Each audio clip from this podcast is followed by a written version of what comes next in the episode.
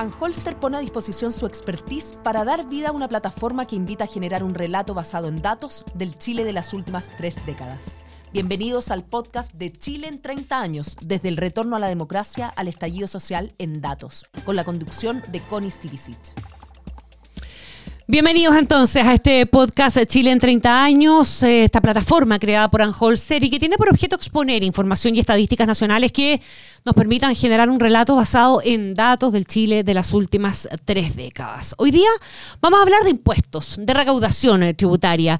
Eh, una conversación importante, ¿verdad? Una mirada a lo que ha pasado en estos 30 años, en momentos en que además el país está discutiendo una nueva reforma tributaria. Y para eso vamos a hablar con Ricardo Escobar, eh, socio de Bofil Escobar Silva, abogados, académico de la Facultad de Derecho de la Universidad de Chile, ex director del Servicio de Impuestos Internos. la mirada en de cómo ha sido este tema en los últimos 30 años en Chile en materia tributaria. Don Ricardo Escobar, ¿cómo estás? Bienvenido.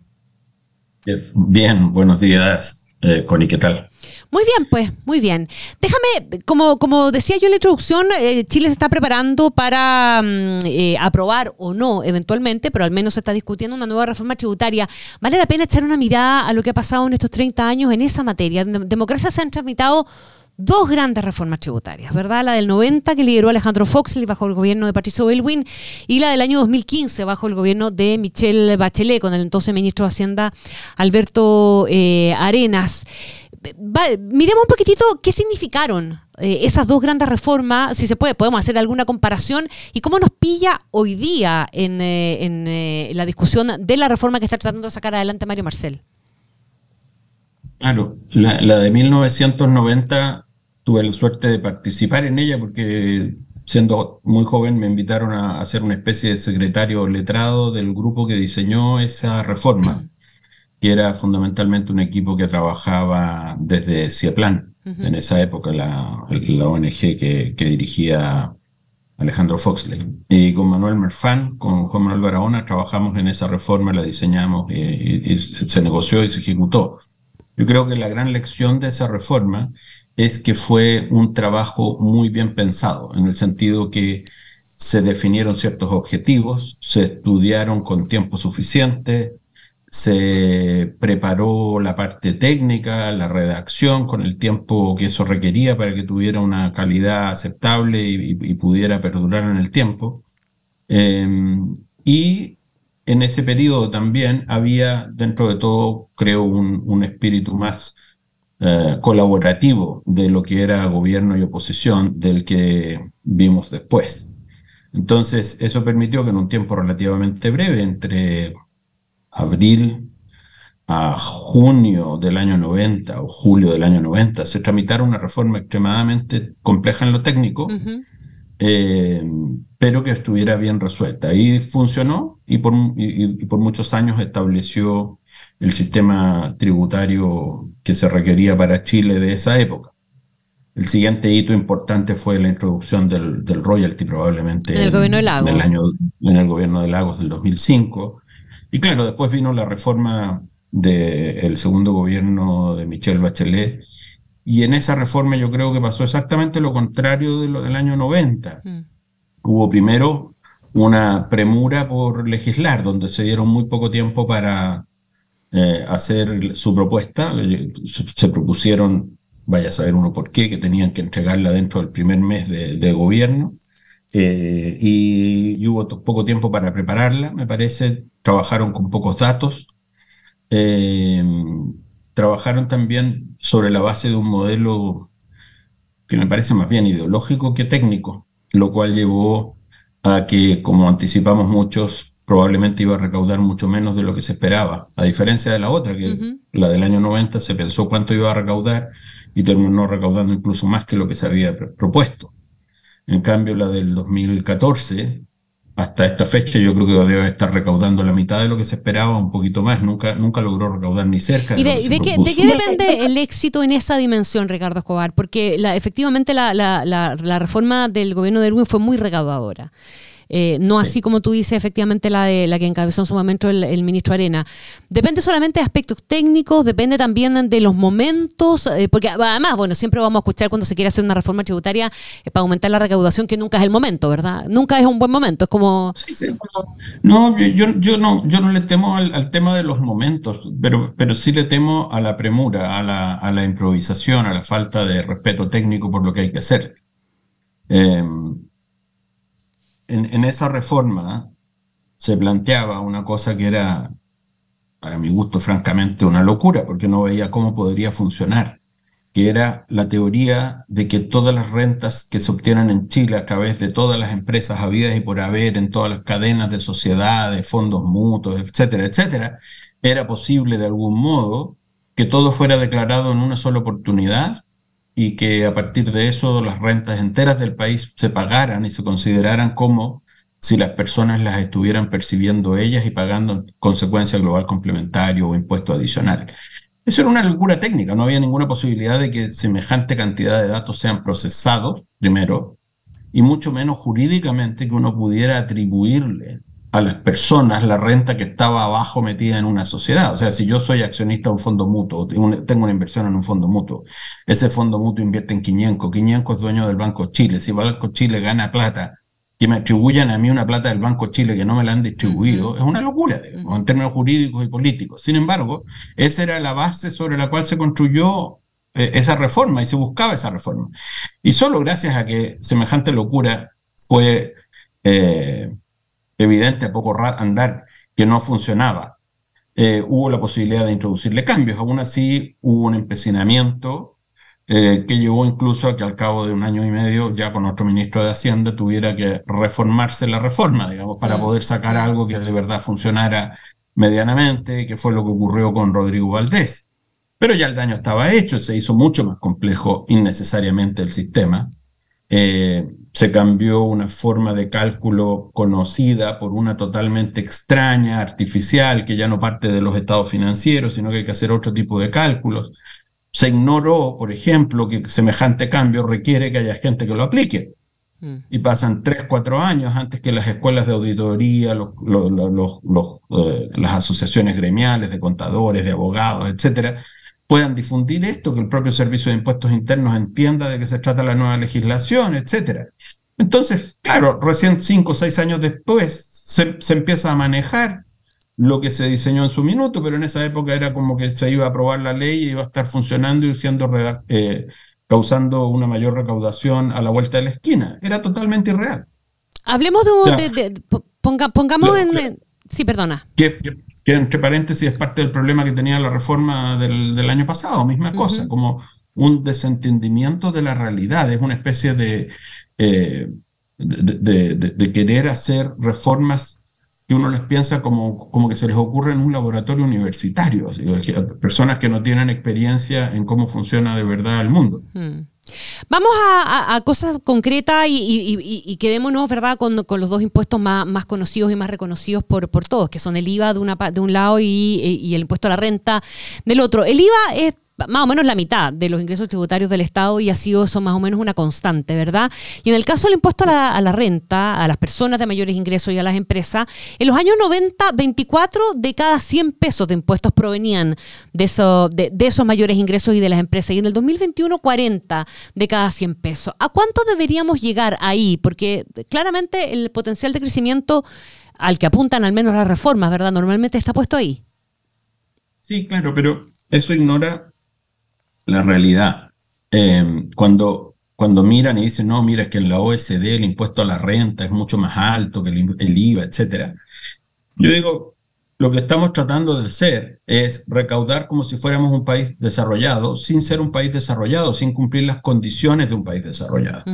la, torta, cuando uno mira el gráfico de la recaudación chilena, es un clásico eh, gráfico de un país subdesarrollado. Los países subdesarrollados tienen una alta tributación de los impuestos indirectos, como el IVA, y una relativamente baja recaudación de los impuestos directos, como el impuesto a la renta. Pero además, dentro de esos, y esa es la cosa importante, eh, los países subdesarrollados recaudan de las empresas y recaudan relativamente poco de las personas. O sea, si, uno mira la recaudación chilena dentro del impuesto a la renta, el impuesto a la renta debe representar, de las empresas, es como dos tercios del total de la recaudación del impuesto a la renta y el impuesto a la renta de las personas, sumando el de los trabajadores, el impuesto único al trabajo, al, sueldo de los trabajadores, y el global complementario debe ser, con suerte, un tercio, eh, si es que no un cuarto. Y eso es un clásico de países subdesarrollados. Los países desarrollados, el impuesto, es, el gráfico del impuesto a la renta es exactamente al revés. Las empresas representan algo así como la cuarta parte del impuesto a la renta y tres cuartas partes del impuesto son los impuestos a las personas. ¿Y eso por qué es así? Porque las personas, por, por una combinación de dos cosas. Uno, los países desarrollados tienen personas con una productividad mucho mayor y por lo tanto tienen rentas mayores.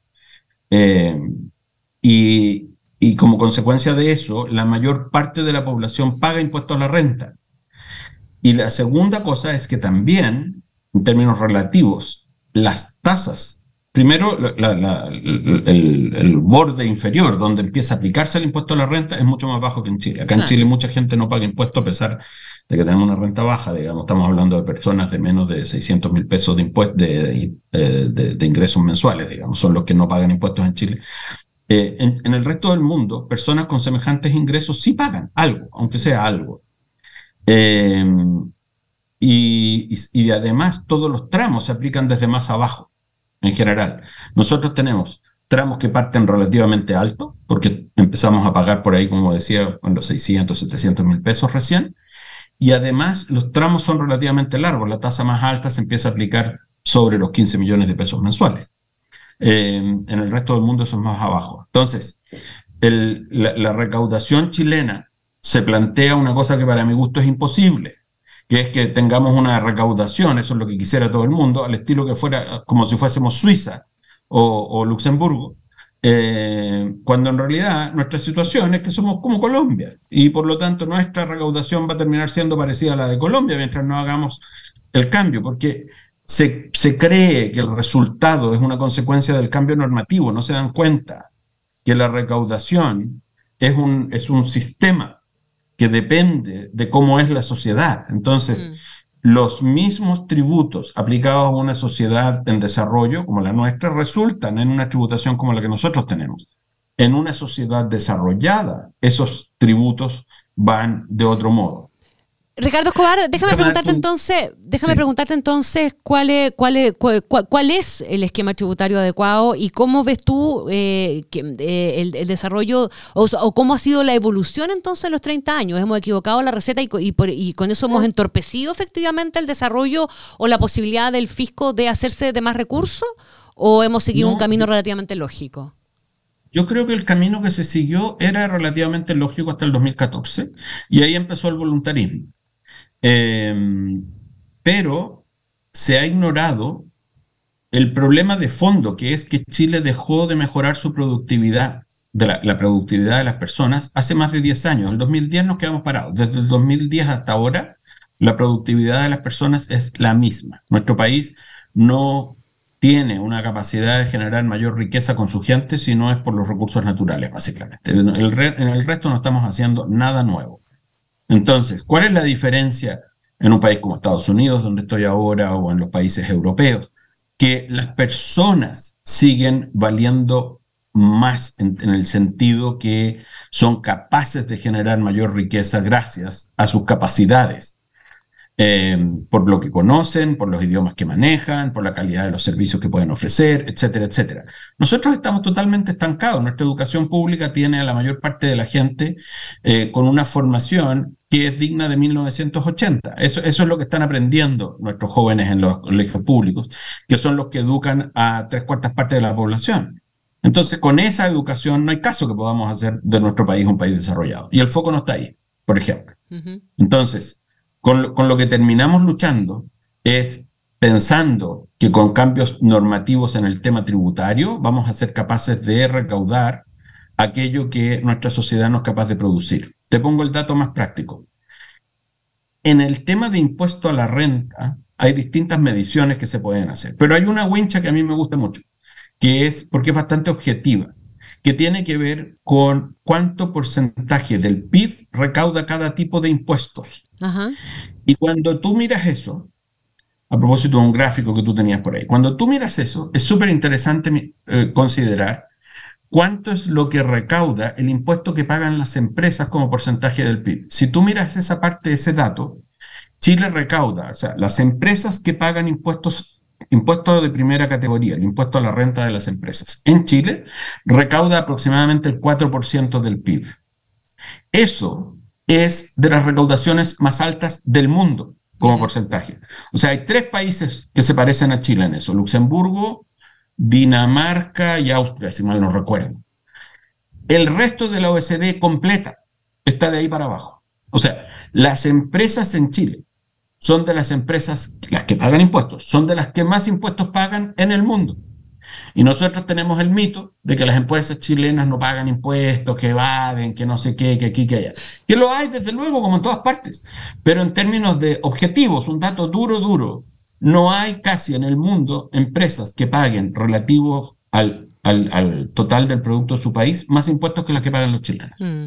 Ricardo Escobar, déjame para, para, para terminar eh, un poquitito cuáles, cuáles son para ti en materia tributaria los desafíos y si no sé si se cruzan o no se cruzan con la reforma que pretende llevar adelante el gobierno, pero, pero después de... Yo creo que el desafío más importante que hay hoy día tiene que ver con en lo que es la parte tributaria pura terminar con la complejidad y ayudar a, que haya menos informalidad. O sea, que, el diseño tributario sea más coherente, que no sea un montón de parches como un traje de payaso, que es lo que hemos logrado hacer después de ir acumulando reformitas y reformitas sobre reformitas.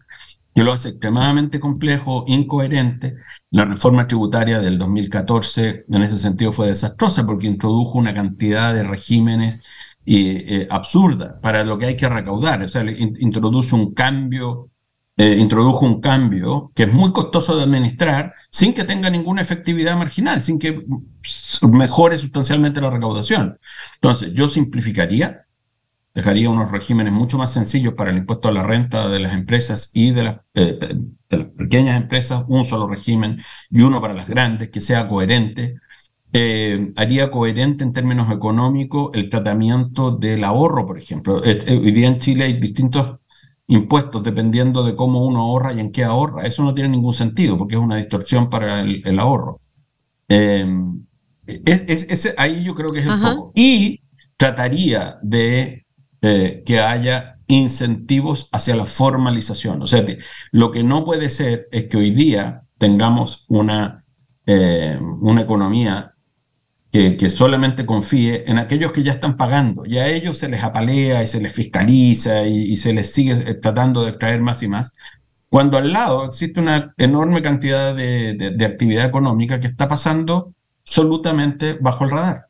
Entonces, eh, eso no debe ser. Eh, ampara el crimen, o sea, parte del problema que tenemos hoy día del crimen es que ocurre, hay una economía entera que funciona por el lado en billetes que no está pagando impuestos, desde luego, que nadie sabe de dónde vienen sus rentas, etcétera. Entonces, o sea, aquí hay un trabajo importante que hacer si es que se piensa bien. El gobierno de Gabriel Boric tiene la oportunidad de lograr de verdad un acuerdo, pero lamentablemente se están comportando como lo han hecho siempre, que hacen unas apariencias de conversaciones, como que escuchan y después redactan lo que se les da la real gana, sin ponerse de acuerdo técnicamente con nadie y tener una discusión seria. Eh, entonces, yo creo que se pueden perder una oportunidad o pueden ganarla si es que cambian de actitud. O sea, si, en este minuto quisieran hacer de verdad una mesa de conversación técnica eh, donde haya la posibilidad de ponerse de acuerdo, diseñar juntos dónde están los problemas, identificar dónde están los problemas y diseñar soluciones compartidas, yo creo que Gabriel Boric y su equipo de gobierno, Mario Marcel, le harían un tremendo favor a Chile, porque de lo contrario van a hacer otra reformita más que va a haber que cambiarla con el siguiente gobierno.